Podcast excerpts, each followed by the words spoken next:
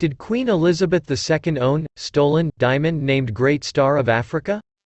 On the morning of Queen Elizabeth II's death at the age of 96, before the news was made public, the Twitter account at Africa underscore archives tweeted, Queen Elizabeth II owns the largest clear-cut diamond in the world known as the Great Star of Africa.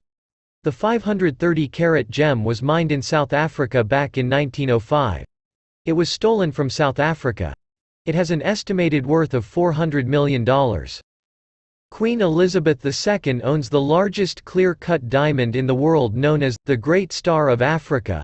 The 530 carats gem was mined in South Africa back in 1905. It was stolen from South Africa. It has an estimated worth of $400 million.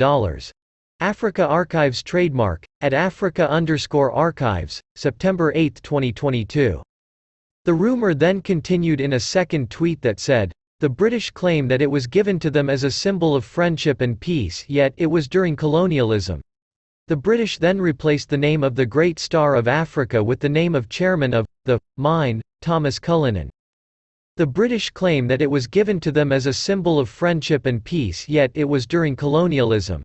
The British then replaced the name, the Great Star of Africa, with the name of chairman of mine, Thomas Cullinan. Africa Archives trademark, at Africa underscore archives, September 8, 2022.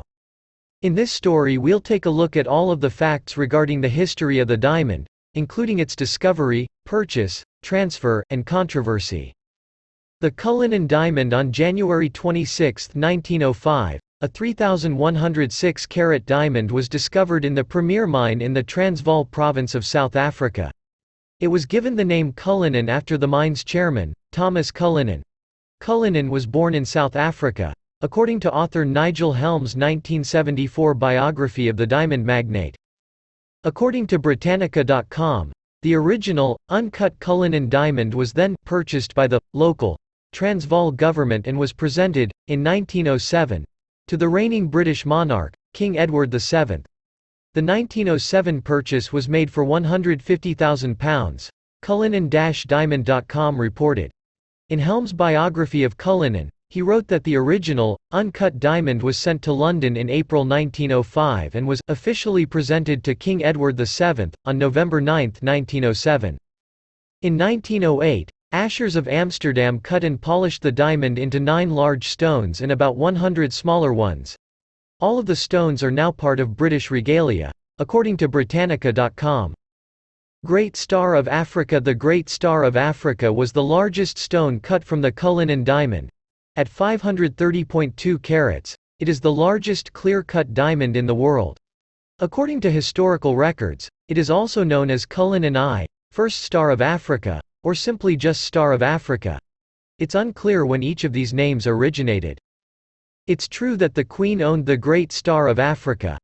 The diamond, part of the British crown jewels, is currently part of the sovereign scepter, also sometimes referred to as the imperial scepter or royal scepter. A rumor said that Queen Elizabeth II owned a stolen diamond known as the Great Star of Africa that came from South Africa. This photograph showing the Great Star of Africa in the scepter and other crown jewels was captured around the coronation of Elizabeth II in June 1953. Courtesy.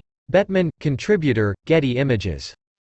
The 317.4 carat Lesser Star of Africa, also known as Cullinan II, also was cut from the Cullinan diamond and is part of the British-owned imperial state crown.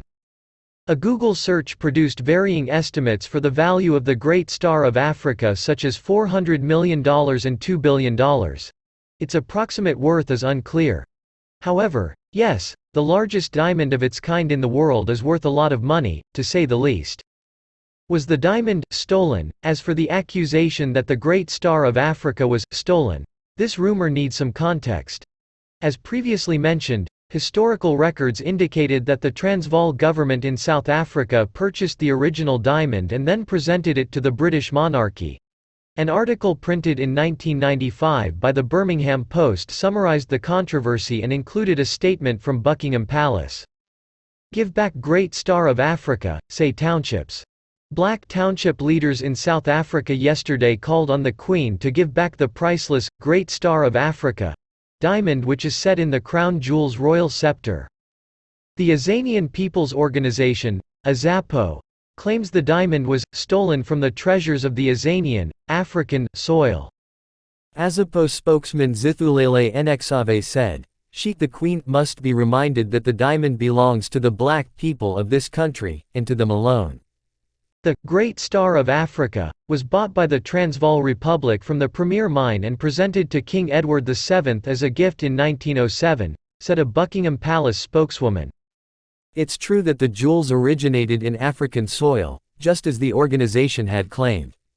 Whether or not all of the details surrounding the purported purchase and transfer of the jewels constituted a theft would appear to be a matter of opinion.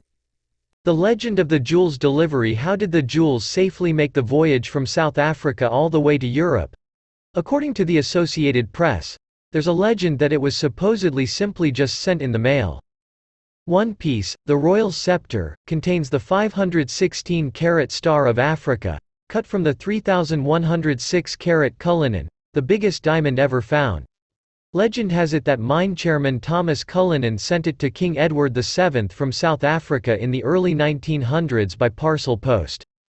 I know the Royal Mail was very reliable in those days, said Shirley Barry, who helped catalogue the jewels, but I have my doubts about that.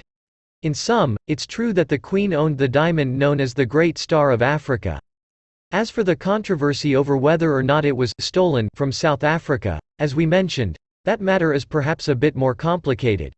This story will be updated with any further data or developments that may help inform readers about the subject.